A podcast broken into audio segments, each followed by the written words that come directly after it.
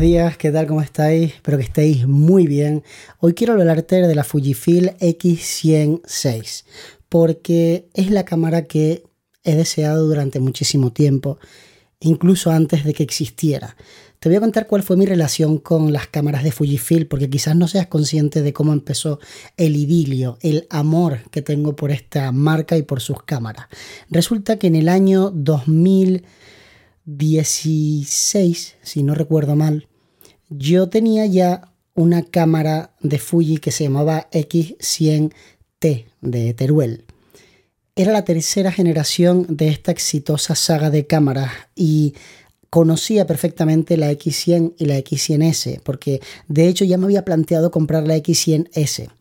Y no me la había comprado porque entendía que ¿Sabes cuando dices, esta cámara ya lleva un tiempo en el mercado, mejor me espero a que salga la nueva? Bueno, pues en ese punto estaba yo.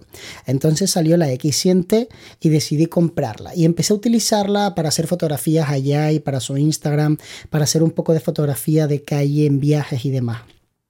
Me encantaba, me fascinaba, pero era lenta enfocando, me costaba enfocar, tenía que ir como con paciencia y pensaba, esta cámara si tuviese un buen enfoque, realmente sería una cámara brutal.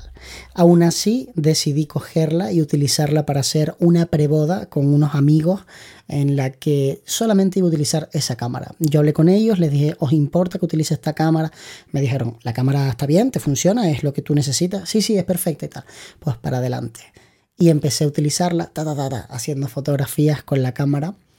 Y después dije, debería imprimir estas fotos en un álbum para que la gente cuando se las enseñe vean que no pasa nada por trabajar con esa cámara. Entonces hice exactamente eso, imprimí el álbum y me di cuenta del potencial que tenía entre manos. Incluso a mí me costó entender el potencial que tenía entre manos. Después de eso me fui a Marrakech. Y en Marrakech, en la plaza de Yamal Efna, en una de las azoteas, tomándonos una Coca-Cola que sabía a todo menos a la Coca-Cola. Al menos a mí me pareció un poco rara, porque de hecho había refrescos allí, como por ejemplo la Fanta de naranja, que tenía como trocitos de algo, no sé el qué, dentro, ¿no? Era como si llevara trocitos de ralladura de naranja, una cosa muy rara. Allí, en aquella azotea, y de noche, cogí la cámara y hice una fotografía. Esa fotografía es la que estás viendo en muchos de mis vídeos. Cuando ves detrás de mí que tengo tres fotografías que hay Está la plaza de Malefna, hay una parejita que está posando y hay una chica que está medio de espalda en el estudio. Pues esa fotografía que está impresa en tamaño grande la hice con una X100T. Para mí no había duda de que Fujifilm tenía una cámara que realmente era una cámara útil, con la que yo podía hacer profesionalmente un trabajo. Entonces cuando salió la versión T, compré la cámara, empecé a utilizarla y eso fue exactamente lo que hizo que se me metiera en la cabeza la idea de comprar Fujifilm, porque disfruté mucho de aquella cámara pequeña. Cuando fui a comprar Fujifilm, cometí el enorme error de pensar, ¿para qué quiero la X100T si voy a tener una XT2 que de tamaño se parece y tampoco voy a estar cargando con la otra? Y la vendí. Se la vendí a un chaval, la vendí muy bien, eh, él estaba muy contento, además se la vendí con el adaptador que convertía el 23 milímetros en un 35, es decir, en formato, eh, digamos, eh, universal, en paso universal, pasa de tener un 35 a tener un 50 y créeme, hay bastante diferencia. El chico se quedó encantado con la cámara, y nunca más volví a tener esa cámara. 2016, estamos en 2024. Ha pasado demasiado tiempo.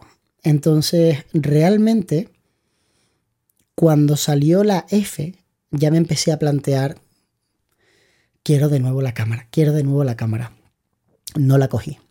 Salió la V, la 5, y tampoco la cogí y seguía pensando, quiero la cámara. Y ahora que lo pienso es que no sé realmente por qué no la cogí. En realidad yo estaba esperando a ver si la cámara traía alguna mejora que yo dijera, wow, ahora sí que me parece una cámara muy redonda, muy completa. Y eso es lo que es exactamente la X106, una cámara muy redonda. Y te voy a explicar por qué. Cuando la coges en las manos, te da la sensación de tener una cámara compacta, pequeña, como más o menos cuando coges una Leica por primera vez y sientes ese esta cámara es muy pequeña, puedo llevarla colgada en el cuello y no me va a molestar nunca, porque no pesa nada, es muy fácil de transportar, es muy plana, sobre todo, no va como hacia adelante el objetivo, sino que es muy plana y paso muy desapercibido. De hecho, si quiero, hasta la puedo meter aquí y va por dentro de una chaqueta y nadie me la ve. La otra sensación que tienes es la de lo potente que es a nivel de calidad de imagen. Cuando ves el bokeh que tiene ese 23F2, cuando ves la velocidad a la que enfoca, cómo te da esos colores tan bonitos, dices, esto es una cámara pro en un cuerpo pequeñito, sellado, maravilloso. Por cierto, si quieres que esté completamente sellada, necesitas ponerle un portafiltros y un filtro, porque si no, el movimiento que hace eh, la, lente al intentar enfocar mm, denota que hay un poco ahí de una parte donde se puede acumular eh, suciedad, polvo, bueno, en fin. Entonces, con esa sensación me voy a Barcelona. Sé que se presenta, sé que seguramente lleve el sensor de 40 millones de píxeles que lleva la H2, la T5, y que llevará seguramente el procesador, el 5, por lo tanto sé cómo va a enfocar, sé la velocidad, la agilidad con la que vas a poder trabajar. Pero me lleva una sorpresa terrible cuando veo que le han metido un estabilizador interno. Os juro que pensé que no iba a llevar un estabilizador, porque la cámara es muy compacta y de hecho han tenido que hacer un estabilizador diferente para esta cámara con respecto al que lleva, por ejemplo, la H2. Entonces un estabilizador, grabación de vídeo. ¿Sabéis lo increíble que es poder hacer vídeo con una cámara tan pequeña que está tan estabilizada y que tiene una lente fija de 23 milímetros? O sea, a nivel visual, esa es la focal. Cuando tú haces vídeo, tú no quieres muchas veces utilizar grandes teleobjetivos. Bueno, depende del vídeo, ¿no? Pero cuando haces el tipo de vídeo que yo hago, lo que buscas es una cámara versátil, una cámara que sea fácil con esa cámara puedes hacer de todo. Lo único que no puedes hacer es grabarte a ti mismo porque estás muy cerca, pero claro, eso lo puedes resolver de dos maneras, con el adaptador que le puedes comprar para hacerlo más angular o sencillamente pidiéndole a alguien que agarre una cámara o colocándola en un trípode. Entonces, para mí es una cámara que realmente me da, me da muchas cosas. Me permite hacer reels, de forma súper sencilla, me permite hacer fotografías de gran calidad, me permite eh, tener recetas para que los JPG me salgan directamente como yo quiero, que tengan el color. Estoy realmente emocionado. Entonces durante la presentación hay un momento en el que dicen, se cumplen 90 años desde que Fujifilm empieza en el mundo de, de la cinematografía, la fotografía y demás. Y han sacado de esta versión una edición especial que solamente habrá 1934 unidades en todo el mundo y nos empezamos todos a mirar. Y ya en ese momento, en la presentación, yo empiezo a mirar para el director de venta general y a decirle, yo quiero una, yo quiero una.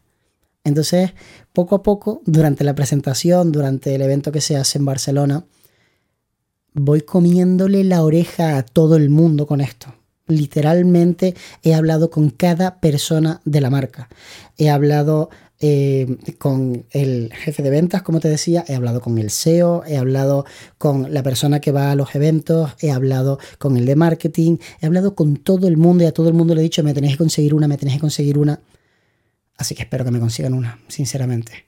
El tema es que la nueva cámara va a costar 1.800 euros, que es un precio altito para, ese tipo de cámara, pero que si tenemos en cuenta que estamos hablando de un bestseller, que la versión 5 se vende de segunda mano por más de lo que costaba nueva, no veo, pero de verdad no veo ningún motivo para no comprar esta cámara. Incluso para especular, esta cámara merece la pena. O sea, si consigues una y la compras, dentro de un año vale más. Con lo cual me parece increíble, incluso aunque la hayas utilizado. No te digo ya si encima consigues una edición especial con un número en particular, imagínate por ejemplo el 1000, o sea, la cámara que, bueno, en realidad sería la, sí, 1000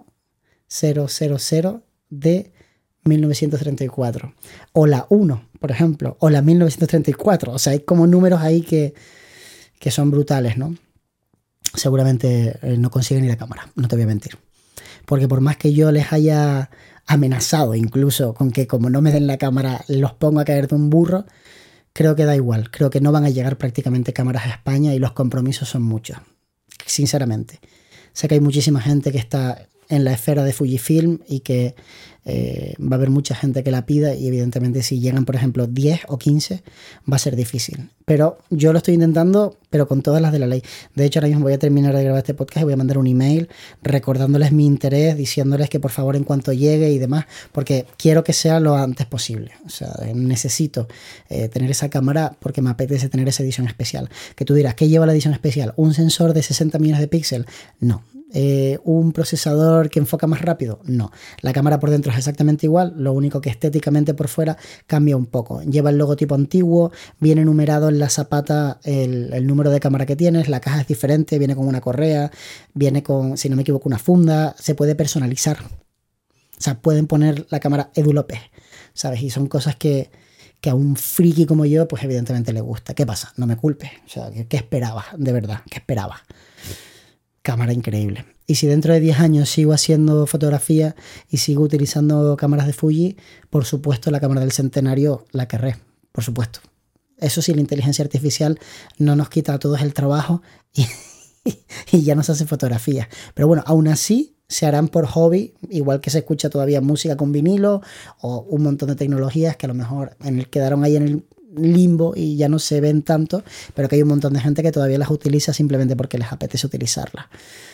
Ay, Dios, maldita cámara. La edición especial vale 2.200 euros. Es que tampoco es tanto dinero. El otro día lo estábamos hablando y estábamos diciendo es que tampoco es tanto dinero. Realmente la diferencia no es que digas la edición especial son 4.000 euros, entonces vos te lo piensas, no, es que son 400 euros más, creo, o 500 euros más.